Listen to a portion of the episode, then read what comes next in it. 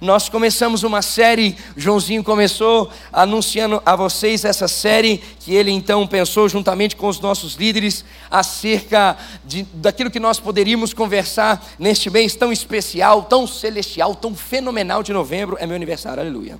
É esse mês de novembro. E eu quero pedir então para que você possa abrir a sua Bíblia em 2 Crônicas, capítulo 7. 2 Crônicas, capítulo 7. Nós vamos ler o versículo 14. E eu quero pensar novamente. Vale a pena ler de novo. Eu quero pensar novamente com você sobre algo que nós, quem sabe, já, na verdade, que é algo que nós já conversamos aqui. Nós já falamos acerca de um avivamento. Nós já falamos, tantas vezes falamos acerca de avivamento. E eu quero pensar novamente com você, à luz desse texto, aquilo que nós podemos entender com esse texto sobre o caminho para um avivamento. Eu quero que, em nome de Jesus, o seu coração continue sendo constrangido pelo Senhor para esse caminho para o avivamento. Quero pedir perdão para você pela minha voz. Eu estou vindo de ministração. E aí vocês sabem, eu sou só um pouco intenso. E hoje de manhã o negócio foi um manto, pentecostalmente falando aqui, que meu irmão, o negócio foi forte. E eu ministrei louvor e palavra, então já sabem, né, irmãos? Irmãos, de verdade, foi ali umas duas horas e meia, foi acho que uma hora, de, de, uma hora e vinte de louvor, e uns 40, 50 minutos de palavra, e mais uma meia hora de oração e pranto diante da presença do Senhor. Foi um negócio fantástico com o nosso pessoal de Vila São José, o acampamento que eles estão fazendo de jovens lá. Então me perdoe. Bom, a 2 Crônicas, capítulo 7, versículo 14, diz assim então a palavra do Senhor: E se o meu povo, que se chama pelo meu nome, se humilhar, orar, buscar a minha face, se converter dos seus maus caminhos, então eu ouvirei dos céus e perdoarei os seus pecados e sararei a sua terra. Vou ler novamente. E se o meu povo, que se chama pelo meu nome, se humilhar, orar, buscar a minha face, se converter dos seus maus caminhos, então eu ouvirei dos céus e perdoarei os seus pecados e sararei a sua terra. Senhor, mais uma vez nós nos colocamos diante da tua presença. Queremos por ela continuar a sermos transformados, alinhados aqui. Espírito Santo, cumpre aquilo que verdadeiramente o Senhor enviou você a cumprir em nós e dá-nos a luz acerca do nosso posicionamento e a força e a motivação correta. Transforma-nos por inteiro, Deus. E põe-nos aqui, Senhor, em um caminho de avivamento. Faz-nos, Senhor, viver um verdadeiro avivamento, para que através das nossas vidas, todos os âmbitos, Senhor, dessa sociedade possam ser transformados, para que através das nossas vidas, todo o lugar onde nós estivermos, reconheça um princípio que se chama o princípio do reino dos céus. Deus, nosso coração está aqui, alinha em nome de Jesus, o nosso coração, a nossa mente, a tua vontade. Em nome de Jesus, amém e amém. Bom, queridos, o contexto desse versículo é que aquele templo fenomenal de Jerusalém está sendo inaugurado. Era o sonho de Davi construir uma casa para Deus. Então, até então só havia um templo móvel, uh, um templo pequeno chamado tabernáculo. Só que quem realiza esse sonho de Davi é o seu filho Salomão, porque o Senhor diz que seria então através do seu filho que isso seria realizado. E o interessante é que Davi ama a Deus de tal forma, e mesmo sabendo que não seria através da mão dele, ele fez questão então de que tudo aquilo que fosse necessário ser separado para que então Salomão fizesse, já estivesse separado. Ele não se importando então ali, não mostrando que ele não estava se importando em simplesmente quem iria fazer, mas a quem iria ser feito. A importância maior era para quem iria ser feito. E então tendo acabado de consagrar esse templo, desceu fogo do céu, e eu gosto disso, consumiu os holocaustos, e a glória do Senhor encheu aquele lugar. E nesse contexto, que Deus aparece então a ele, onde a glória de Deus estava enchendo a casa, a presença de Deus marcando tudo, que Deus então diz a Salomão: o que está escrito no versículo 13: Se o meu povo, que se chama pelo meu nome, e aí então começa a dizer algumas, alguns passos a serem trilhados, e nisso eu entendo de uma forma singela, estando aqui uma proposta de um caminho de avivamento. E nesses, nesses passos dados aqui, eu quero compartilhar então três questões sobre esse caminho do avivamento. Primeiro, que o avivamento passa pela compreensão da identidade, passa pela compreensão do que se fazer, e depois a realização das promessas de Deus. Então, nós vamos compartilhar sobre um avivamento que passa por uma compreensão de identidade, para você que está notando, compreensão daquilo que deve ser feito, do que se fazer, e então a realização das promessas de Deus diante de um posicionamento das questões anteriores. Então, como dito aqui, um avivamento passa pela compreensão da identidade, a compreensão do se o meu povo, ser povo de Deus. O avivamento passa numa compreensão de quem nós somos nele. Ser povo de Deus tem um significado. Ser povo de Deus, se o meu povo, se nós andarmos e prestarmos atenção nas Escrituras, vamos perceber que o significado de ser povo de Deus é ser amado por Deus antes da fundação do mundo, é ser chamado para uma santa vocação, é ser regenerado, Deus mudando o coração desse povo, é ser marcado e selado como propriedade exclusiva de Deus por meio do Espírito Santo de Deus, é ser adotado na família de Deus. Então, a compreensão, a premissa aqui é ser povo de Deus, ser alguém transformado completamente por Deus. O Espírito Santo, ele não só habita em você, você se torna filho, você se torna servo e serva, menino, menina aos olhos de Deus. Você se torna propriedade exclusiva de Deus. Então aqui começa a abrir um caminho para avivamento, ser povo de Deus. Agora, ser, além de ser povo de Deus, é uma questão de privilégio, é também uma questão de responsabilidade. Se nós olharmos para o texto, porque agora o sentido é se eu sou o povo de Deus, a sociedade está olhando para mim como referência de ser de Deus. E nós não podemos chamar a sociedade, e nós não podemos chamar as pessoas ao nosso redor a um avivamento, se verdadeiramente nós não estamos trilhando o significado de ser povo de Deus. No que, que eu estou querendo dizer? A gente não pode anunciar uma esperança se o mundo olha para nós e não enxerga que nós compreendemos a esperança. A gente não pode anunciar e declarar uma ordem se não existe uma ordem em nossa vida, nas coisas que nós fazemos. Se não existe uma instrução vinda do alto que nós seguimos e compreendemos diariamente, nós não podemos dizer, anunciar uma unidade se aqui entre nós, se entre aqueles que dizem que são dele, não existe unidade, a gente não pode anunciar sobre respeito, se não existe entre nós cuidado, se não existe valorização entre nós. Então, queridos, ao mesmo tempo que é um privilégio ser chamado povo, nação do Senhor Jesus, é uma imensa responsabilidade ser sacerdócio santo, nação santa.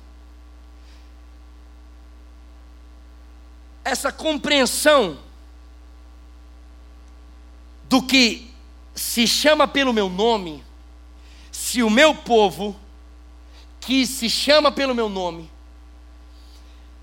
somos então o único povo que se chama pelo nome de Deus. O povo que tem a identidade em Deus é o único povo que se chama pelo nome de Deus. Eu, Igor, devo ser conhecido como alguém que vive constantemente esperando a orientação de Deus, esperando uma convicção da parte de Deus para que eu possa prosseguir. Nós não temos, então, se somos aqueles que se chamam pelo nome dele, nós não temos outro lugar a quem recorrer.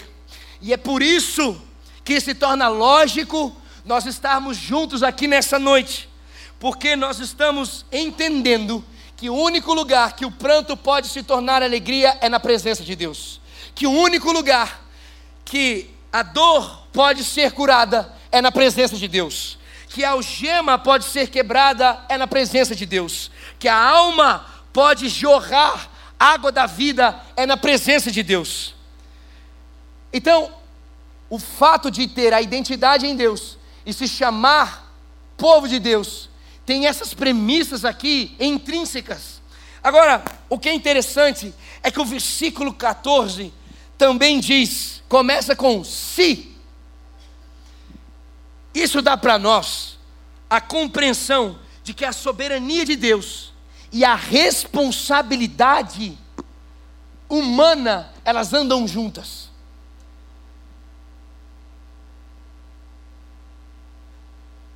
Agora, isso quer dizer então, se a soberania de Deus e a responsabilidade humana andam juntas, então significa que a igreja pode produzir um avivamento? Significa então que a igreja pode realizar um avivamento? E eu quero já responder a você: isso é claro que não. A igreja não forma a chuva, a igreja não abre a comporta dos céus, a igreja não tem a capacidade de derramar o Espírito Santo, mas a igreja pode preparar e precisa preparar o caminho para que ele venha e se manifeste sobre o seu povo. Mas a igreja pode e precisa apontar para Cristo Jesus, para que então todo um povo possa se render e ser cheio do Espírito Santo e da transformação em Cristo Jesus.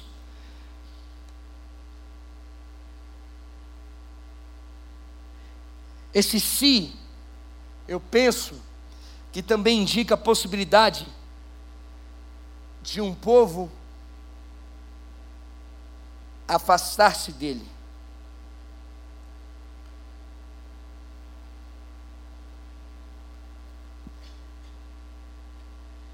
O versículo 14 mostra uma realidade que o povo de Deus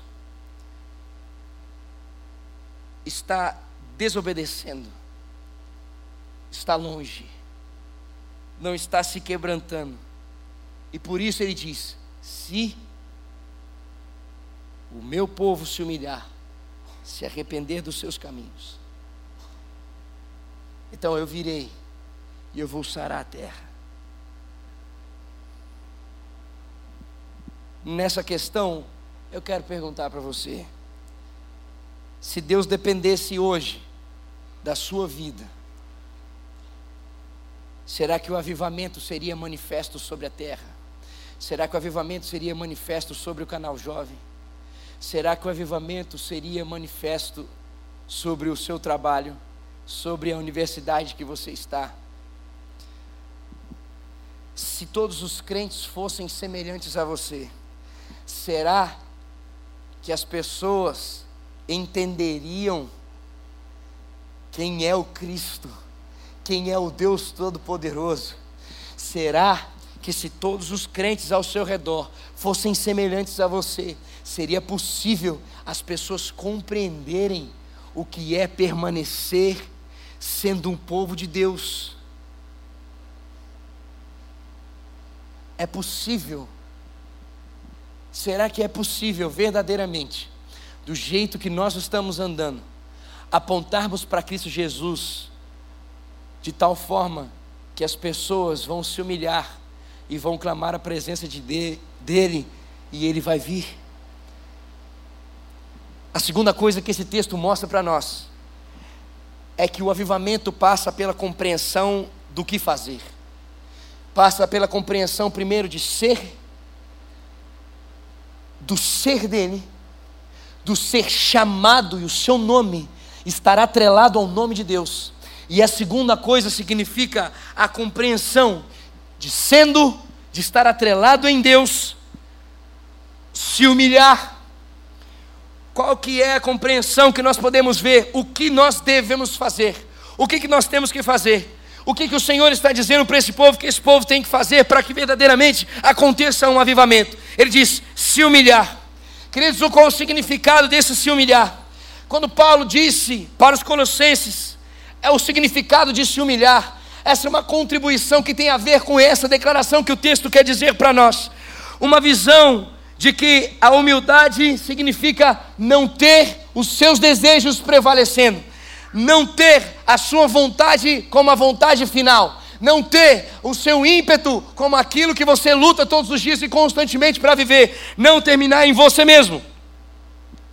E aí, queridos, o que me impressiona é que, além do que esse povo mostrava, esse anseio do Senhor está dizendo: se humilhar, porque o que aconteceu com o povo que era o povo dele, esse povo que era o povo dele, resolveu seguir a sua própria vontade e não andar mais segundo a vontade dele, não sendo mais reconhecido como um povo dele.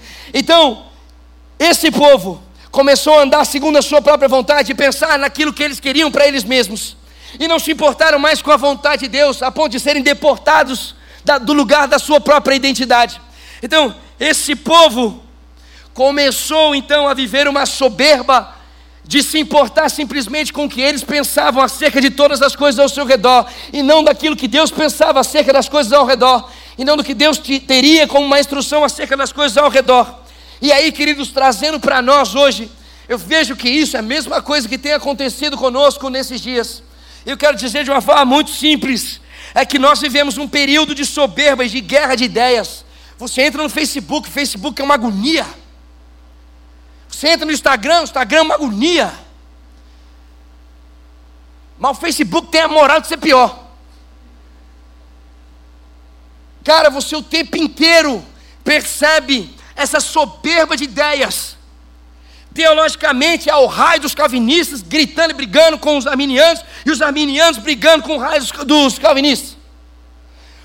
Na política, essa jossa de direita brigando com esquerda, esquerda brigando com direita da filosofia, modernismo brigando com o pós-modernismo, economia liberal brigando com conservador.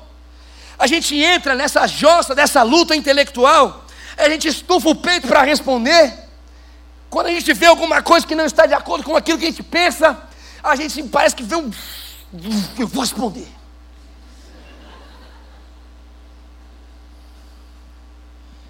que a gente, na hora de. Por que, que vem esse negócio? Porque a gente acha que a gente é o dono do saber, que a gente é o melhor naquilo que está fazendo, naquilo que está falando. E aí, trazer um pouquinho para o lado cristão aqui, aí, você acha que você é o mais crente, porque a sua linha tem mais coerência, porque a sua, você, na sua visão, a sua linha tem mais. E aí, irmãos, não sou mais crente, porque eu tenho, eu tenho mais pegada. Meu ministério dá mais resultado do que o ministério que esse cara está falando.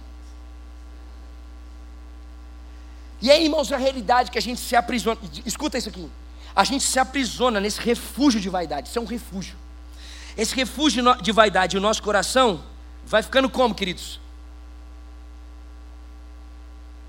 Grosso, amargo. Se isso fosse uma base para a gente viver que desse fruto saudável, mas o negócio é essa essa vaidade, essa soberba, esse negócio de você se importar e se validar com a sua opinião, sendo que a sua opinião tem que ser a opinião mais ouvida, mais acessada, mais raio que for. E aí você se torna cada vez mais insensível, e você se distancia mais cada vez mais um do outro, e você deseja estar cada vez mais com a última palavra. Completamente oposto do verdadeiro significado do ser humilde.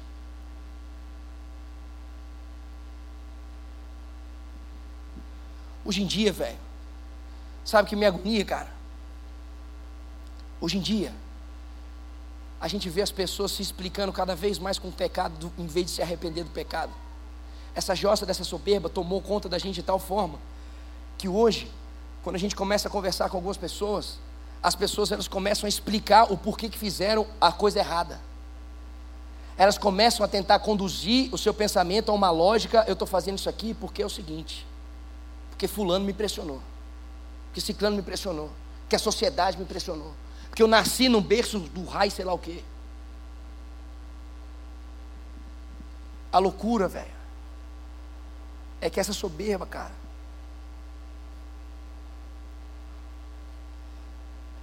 tem feito cada vez menos as pessoas entrarem aqui na igreja chorando pelo seu pecado.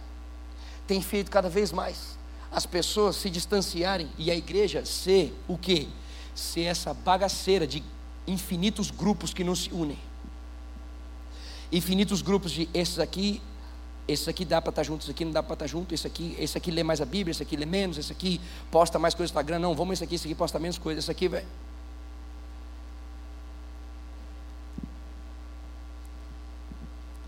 Cara, qual foi a última vez? Qual foi a última vez, velho, que você viu um, um cristão, cara, chorando e gritando pelo seu pecado? Qual foi a última vez que você viu um cristão, cara, com a crise no seu coração, dizendo assim: Eu entristeci o coração do meu amado? Qual foi a última vez que você fez isso, velho? Qual foi a última vez que você gritava para Deus: Eu entristeci o coração do meu amado? Qual foi a última vez que você reconheceu a, a, a sua miséria? Qual foi a última vez que você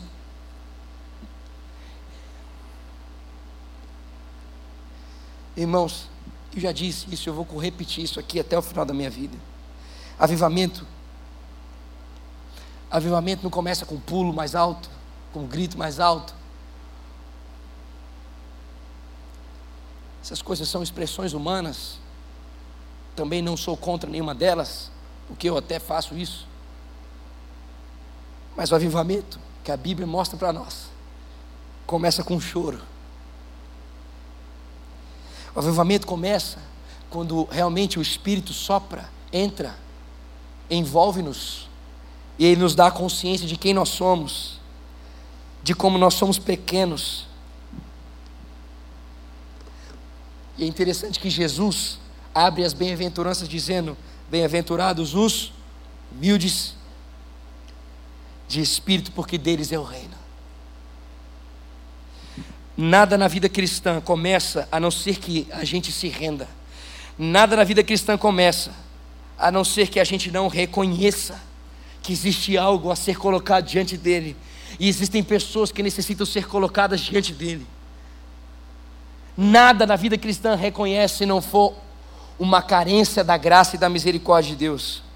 Se o meu povo se humilhar, significa que Deus não requer do seu povo, queridos, uma melhora exterior, pessoas disfarçadas, votos melhores de, de, de jejum, boas vontades, uma, uma simpatia pela causa de Deus, Deus requer do seu povo que eles se humilhem, e o sentido é que se submetam, que abram mão de si mesmo, que parem de viver para si, que parem de andar segundo é conforme, segundo é cômodo para si, parem de viver segundo a sua vontade própria, se humilhar é submeta o seu sonho, o seu desejo, o seu planejamento, os seus objetivos a mim, submeta os seus anseios ao altar.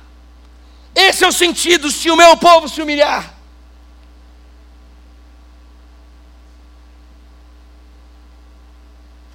Ele disse que um coração contrito, ele não despreza.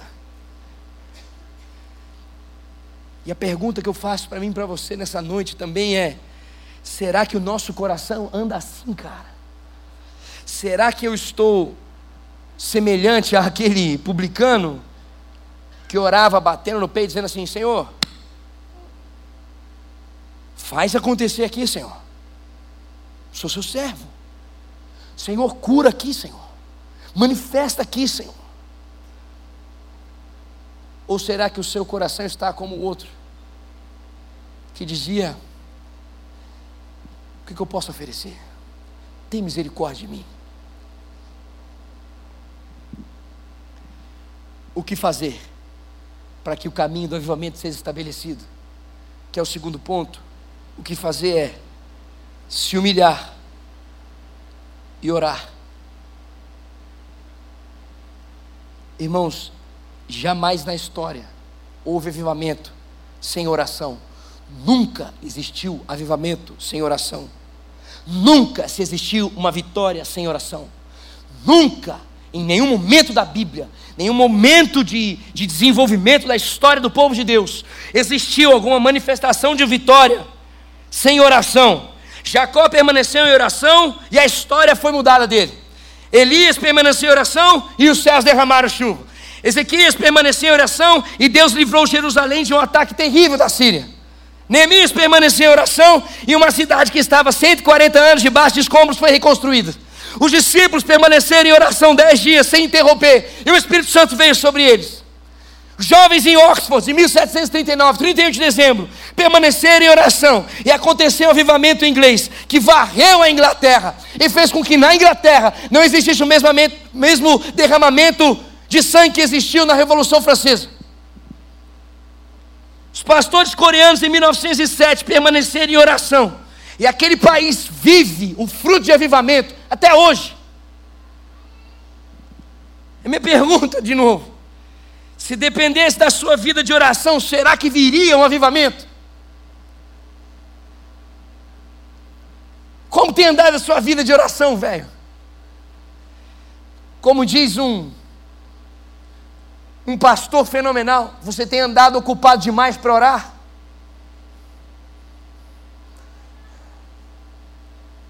O que, que enche o seu coração, meu irmão? Querido, querida, a quem você deseja? A quem você tem buscado diariamente? Que lugar tem a oração na sua agenda? Que lugar tem a oração no seu ministério? Que lugar tem a oração no seu planejamento pessoal, ministerial? Que lugar tem a oração na sua casa, na sua família? quão comprometido você é com oração, velho. Existe um estudo dizendo que mais de 80% das igrejas do nosso país, as reuniões de oração estão morrendo.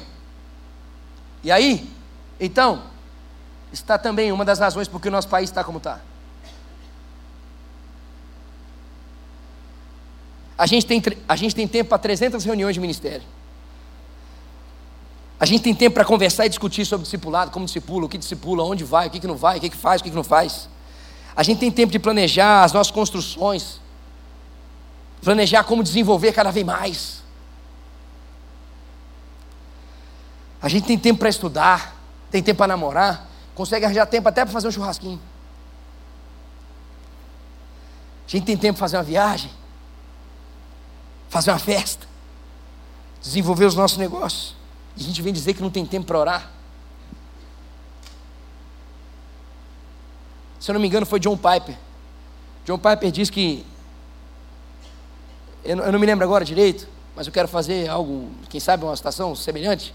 Ele dizia que é interessante existir as redes sociais, o celular e etc.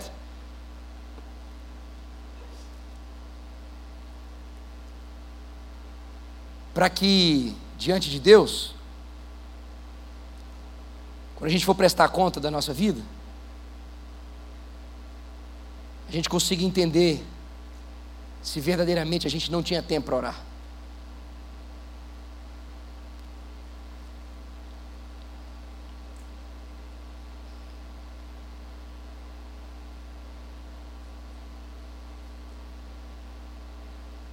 O momento em que nós nos debruçamos para orar e ler a palavra,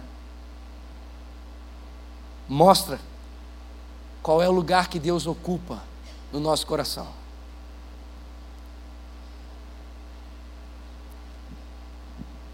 O tempo que nós damos para ler a Bíblia e orar demonstra qual a importância que Deus tem para a nossa vida.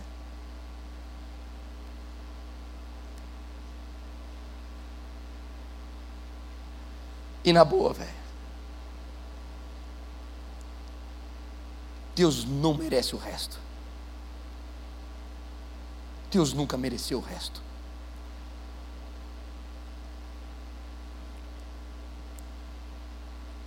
O avivamento vem quando o seu povo, seu povo, que pela graça e misericórdia foi tocado por Ele, transformado, se tornou propriedade dele. Começar a priorizar a vontade dele, orar, desejar a vida dele e buscar. Continua dizendo o versículo. Qual é o significado desse buscar que está declarado aqui? É o foco da nossa oração.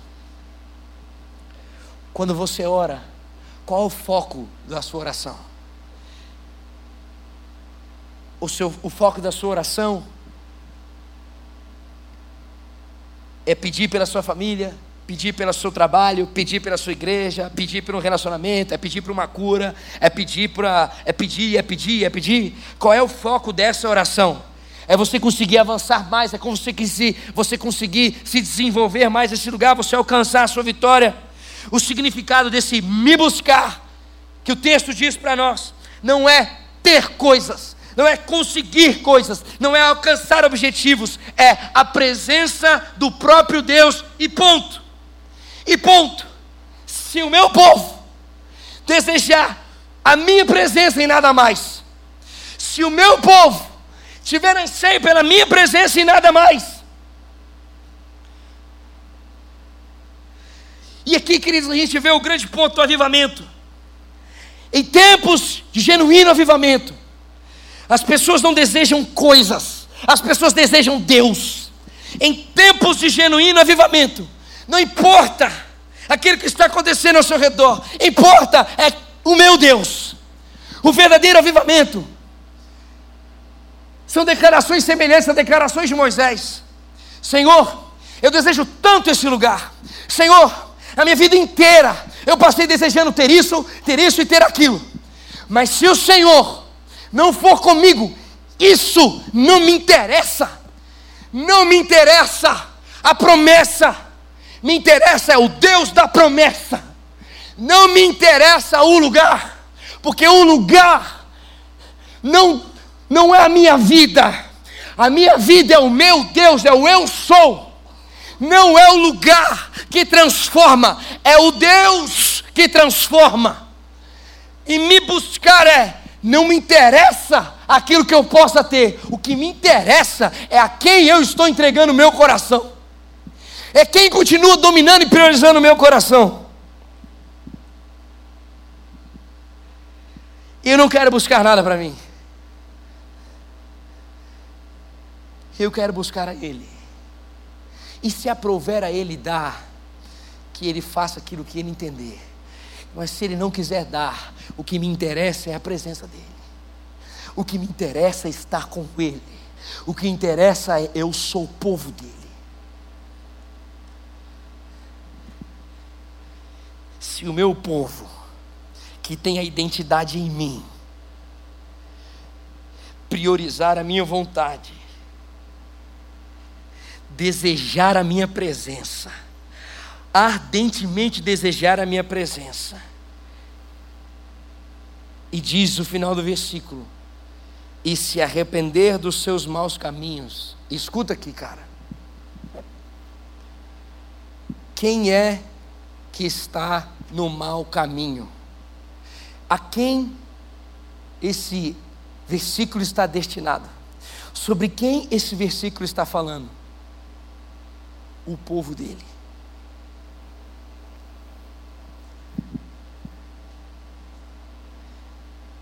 E aí eu quero já pensar com você sobre isso. Significa que o fato de nós andarmos no mau caminho, pelo mau caminho, escute bem isso, preste atenção, não nos tira de ser povo de Deus.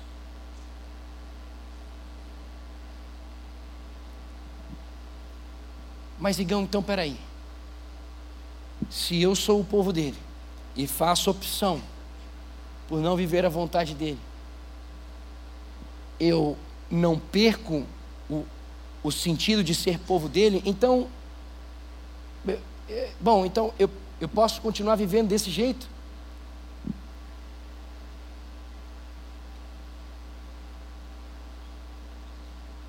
Quando nós andamos pelo mau caminho, nós perdemos o fogo pela presença dEle, nós perdemos o anseio de continuar na presença dEle. Quando nós, porque não existe nada que tenha poder maior do que o poder de Deus, se Ele estabeleceu a vontade dEle, Não existe, não existe quem consegue tirar aquilo que ele estabeleceu. Agora, a grande questão que envolve essa responsabilidade humana é então a quem nós estamos ouvindo no caminho que nós estamos trilhando, a que presença estamos devotando no caminho que nós estamos trilhando.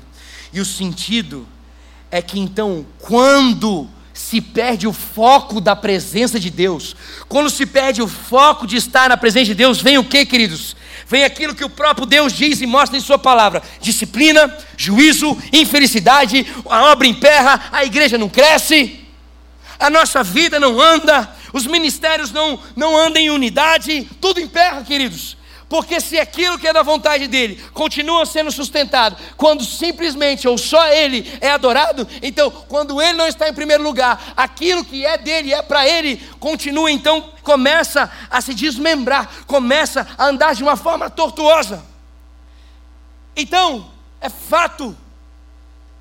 O que acontece? Perder vontade de orar? Perder vontade de ler a Bíblia, perder vontade de ir na igreja, perder vontade de estar em comunhão com os irmãos, perder vontade, você perde a vontade, porque o único que sustenta esse fogo no seu coração, de adorar a Ele, de estar em comunhão, de desenvolver, é o próprio Deus. E quando o próprio Deus é negociado, então você perde, perdendo o foco da presença de Deus, você perde todo o fogo para que você continue vivendo aquilo que é a vontade dele para a sua vida através da sua vida.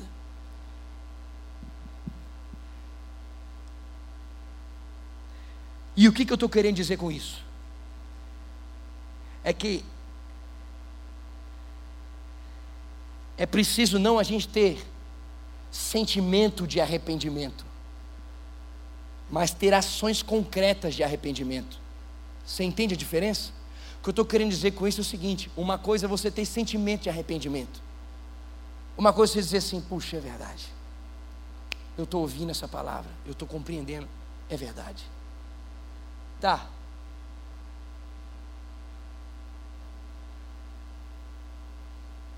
Não adianta nada. Eu poderia muito bem pedir para o Daniel aqui subir agora e pedir para ele tocar um pouco e continuar falando isso. E aí de repente a sua emoção vir, você começar a chorar, você reconhecer, uau, mas não adianta nada isso ser um sentimento e amanhã você voltar a fazer tudo como você estava fazendo. E ao sair dessa porta, você continuar vivendo tudo que você estava vivendo até então. Irmãos, presta atenção. O que, que a Bíblia mostra para nós que é arrependimento? Arrependimento é mudança de direção. É você estar indo em uma direção, você não seguir mais essa direção e seguir uma nova direção. Arrepender-se dos seus maus caminhos é eu reconheci o que eu estava fazendo, que não estava de acordo com a vontade dele, eu reconheci o estilo de vida que eu estava tendo, que não estava de acordo com a vontade dele, e eu, a partir de hoje, quero viver esse novo caminho que o Espírito tem mostrado para mim. Então, como diz a Bíblia e como mostra o tempo inteiro, é: se eu mentia, eu não minto mais. Se eu fazia negociações desonestas, eu não faço mais. Se eu sonegava imposto, eu não sonego mais.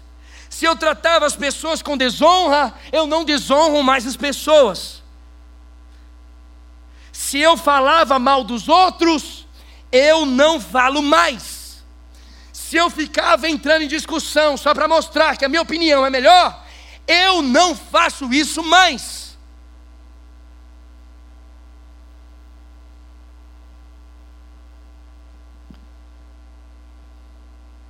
E para nós orarmos, fique de pé no seu lugar. E na boa, Daniel, sobe aí, velho. Que nós vamos orar agora.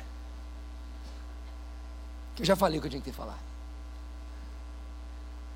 O pessoal do louvor pode subir.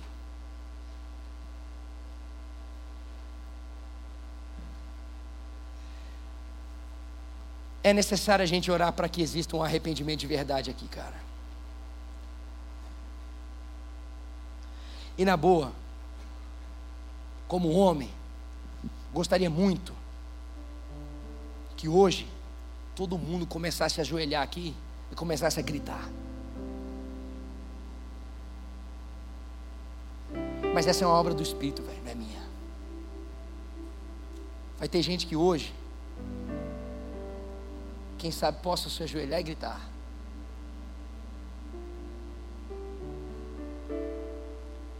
Mas tem gente que vai voltar para casa, velho, e de madrugada vai entender alguma coisa.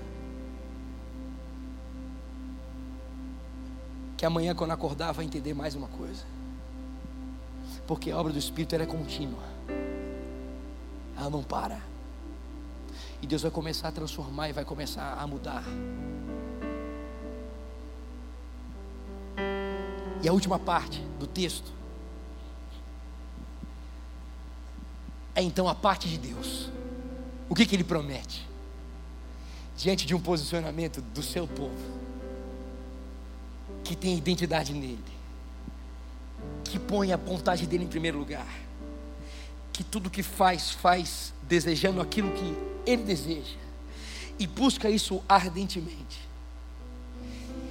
e se arrepende, e diz: Eu não quero mais viver desse mesmo jeito que eu vivia até então, eu quero viver dessa nova forma o que, que Deus diz, o que, que Ele promete. Ele diz: então, se isso existir, eu ouvirei dos céus. Escuta, velho. Os ouvidos de Deus não estão fechados.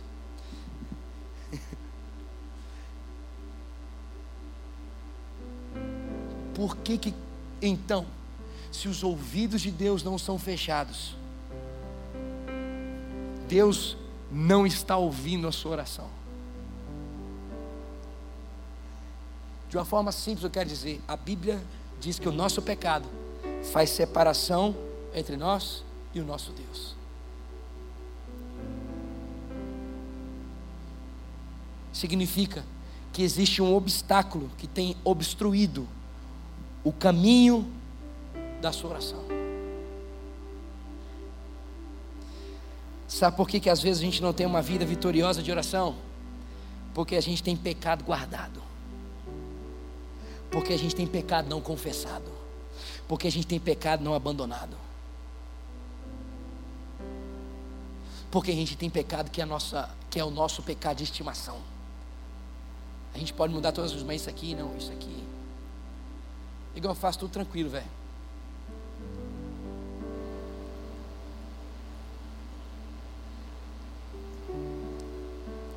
Vou deixar para você pensar.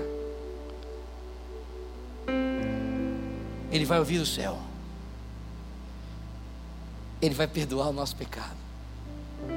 Se genuinamente nos humilharmos, orarmos, nos arrependermos do nosso pecado, deixarmos de lado, por meio do Espírito Santo, Ele vai perdoar o nosso pecado. Em Josué capítulo 7, mostra para nós que Josué sofre uma perda diante de Ai.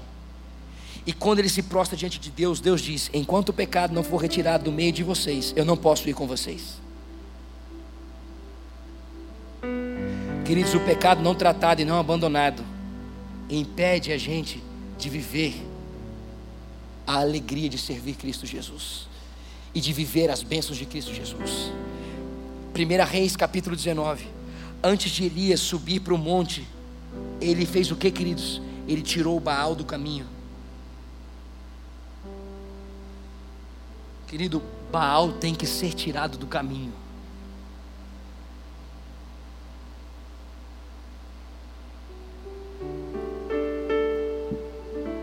E o que, que ele promete? Por fim, sarar a terra.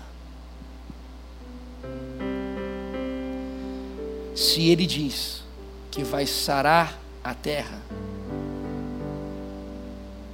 então eu, Igor, entendo que é o pecado que traz doença para a terra. Não estou dizendo que a doença é a doença física que você está dizendo, estou dizendo a doença no âmbito maior.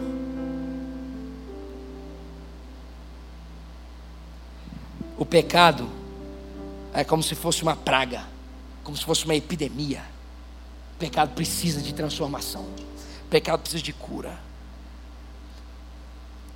Irmãos, ao olhar para mim, ao olhar para a sociedade que está ao meu redor, a olhar para essa bagunça que está acontecendo. E não é de hoje. Nós precisamos de cura. Nossa família precisa de cura. As denominações precisam de cura. A nação precisa de cura. Agora é o seguinte: existe alguém que pode curar. Quem é o nome desse alguém? Deus Todo-Poderoso. E o que que esse Deus poderoso diz? Que é preciso para que ele venha e cure. Que o seu povo viva uma identidade que é a identidade nele. Que o seu povo priorize ele, em vez de priorizar suas estratégias, suas estruturas. Que o seu povo ore, que o seu povo busque, que o seu povo se arrependa. Se esse for o caminho do seu povo, ele que não é homem para mentir, diz que a parte dele, que é ouvir, perdoar e curar, vai ser feita. Será que existe alguma coisa que você entende aí que precisa ser colocada diante de Deus? Será que é, existe? Será que tem um posicionamento que é necessário ser colocado diante de Deus? Eu quero pedir para você, com muito carinho, se o Espírito Santo constranger o seu coração aqui neste lugar, se o Espírito Santo mostrou algo ao seu coração acerca da sua própria vida neste lugar, e você tem o desejo de se posicionar diante do Senhor, se você puder fazer isso, eu quero dizer para você: ajoelhe-se no seu lugar e faça a sua oração ao seu Deus. Se existe alguma coisa diante dessa palavra, que o Senhor deu nítido ao seu coração, que é necessário de um posicionamento, um ajuste, eu não sei o que, mas isso trouxe a você uma revelação de algo que é necessário ser posicionado sobre a sua vida. Ajoelhe-se no seu lugar e faça agora a sua oração com o seu Senhor. Não é a minha oração. Fale com o seu Deus, se você pudesse ajoelhar. Se você puder, se você não puder, não se preocupe, fique em pé. Mas se você puder, se ajoelhe diante desse Deus. E rasga o seu coração diante daquilo que o Espírito Santo gerou nesse momento, em nome de Jesus. É você e Ele agora, em nome de Jesus. É você e Ele agora, em nome de Jesus.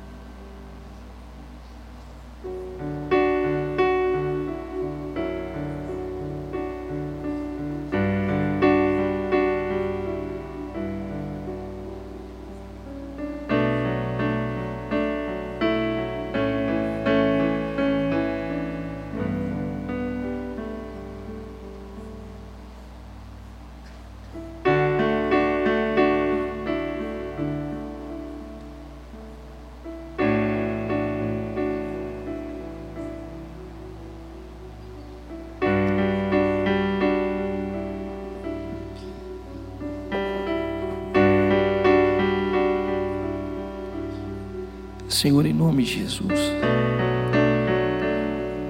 Nos perdoa, Senhor. Nos perdoa, Senhor, porque o pecado não tem doído. Nos perdoa, Senhor, porque a fome pela tua presença não é maior do que a fome por bens, não tem sido maior do que a vontade de sermos alguém, de sermos vistos por pessoas, a ponto de não abrirmos a boca para falar do Senhor. O Senhor nos perdoa, Senhor. Nos perdoa, Senhor. Porque muitas vezes, Senhor, constantemente, Senhor, Desejamos mais, Senhor, os tesouros céu, da terra do que do céu. A tua palavra diz que o Senhor vai voltar quando o teu evangelho for ministrado a toda a criação, a toda criatura. Se o nosso anseio, Senhor, é verdadeiramente ver o Senhor, Pai, e diante da tua palavra isso é medido diante do nosso anseio de anunciar ao Senhor sobre toda a terra. Senhor, nos perdoa. Nos perdoa porque nós temos desejado estar mais bem vistos no trabalho, mais bem vistos, Senhor, diante das pessoas que estão ao nosso redor, do que simplesmente queimar pela tua presença e falar do Senhor a todos quantos forem possíveis. Senhor, nos perdoa. Nos perdoa, Senhor.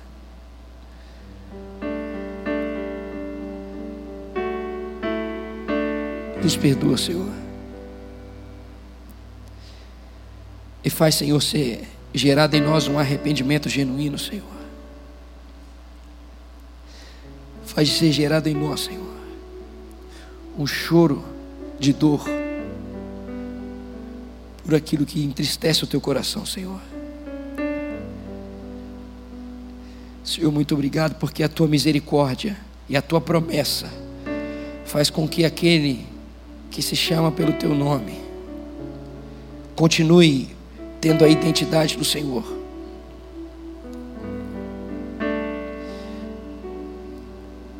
Mas aquele fogo, aquele ardor, aquele anseio, Senhor, tem se esvaziado, Senhor.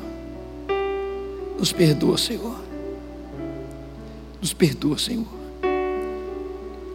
Nos perdoa, Senhor. Espírito Santo, nós clamamos. Espírito Santo, é você que constrange a gente. É você que nos dá a consciência do pecado, do juízo. Então vem Espírito Santo e nos abraça, não somente agora, mas continua nos abraçando, Senhor, mesmo ao levantarmos daqui e sairmos daqui. Continua nos constrangendo continua nos mostrando a nova rota que devemos seguir, os passos que devemos dar. Espírito Santo continua transformando.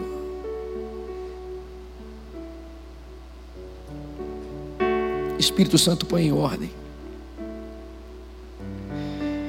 Porque nós queremos o verdadeiro avivamento, que é o anseio pela presença do Deus e nada mais, que é o estar prostrado diante do seu Deus do nosso Deus. e nada mais importa. A tal, a tal ponto, Senhor, que todas as pessoas ao nosso redor começam a ser alcançadas, começam a entender não mais de ideologia, mas sim sobre teologia. em nome de Jesus, Pai. Em nome de Jesus, Pai. Levanta-nos aqui, Senhor, como aqueles que vão continuar apontando para o Senhor, preparando o caminho para que o Senhor se manifeste sobre a tua terra e sare. Senhor, vem sarar. Nós entendemos, Senhor, que essa terra será sarada se nós verdadeiramente nos humilharmos, orarmos, buscarmos e nos arrependermos, Senhor.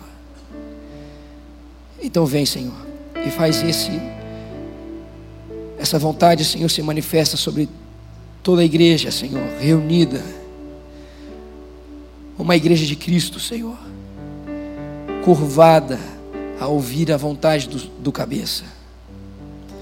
Em nome de Jesus, Pai, dá-nos o prazer de adorarmos, Senhor, a Tua presença constantemente e de declararmos a Tua santidade sobre toda a terra. Dá-nos um anseio, Senhor, em nome de Jesus, de adorarmos ao Teu nome, de adorarmos ao Teu nome e adorarmos o Teu nome, declarando que o Senhor é santo, santo, santo. Ó oh, Pai, assim como Isaías disse, Senhor, santo, santo, santo é o Senhor dos exércitos. No entendimento que o Senhor, Cristo Jesus, é o único santo rei, santo sacerdote, santo profeta. Senhor, dá-nos esse anseio de reconhecer quem o Senhor é Dá-nos esse anseio, Senhor, de dizer que o Senhor é digno, que o Cordeiro é digno, que aquele que morreu é digno. Dá-nos esse anseio, Senhor, de declarar que aquele que é o Senhor sobre toda a terra, santo, santo, santo, permanecer sendo colocado exaltado no mais alto lugar. E através da nossa forma de trabalhar, da nossa forma de estudar, da nossa forma de nos relacionarmos, o teu nome vai permanecer sendo colocado no mais alto lugar. Santo, santo, santo é o Senhor dos exércitos e assim toda a terra está cheia da tua glória, e toda a terra, Senhor, e toda a tua criação manifesta, Senhor, o ápice, Senhor, o ápice de quem o Senhor é. Ó Senhor, em nome de Jesus, ó em nome de Jesus, que o nosso coração pulse, Senhor, por declarar a tua santidade sobre toda a terra e permanecer, Senhor, prostrado diante da tua presença. Ó Senhor, em nome de Jesus, que nós continuemos, Senhor, maravilhados, Senhor, em contemplar adorarmos ao Senhor. Que a gente continue, Senhor, extasiado em contemplar ao Senhor. Que a gente continue, Senhor, debruçado, devotado, Senhor, à tua presença, como aqueles que são chamados pelo teu nome, o seu povo, o seu povo que se chama pelo teu nome. Que isso seja uma verdade sobre nós. Que isso possa estar diante dos nossos lábios e assim sobre toda a nossa vida, Deus. Que isso seja uma verdade que se estenda sobre toda a terra através de nós em nome de Jesus, amém e amém, em nome de Jesus, em nome de Jesus, em nome de Jesus.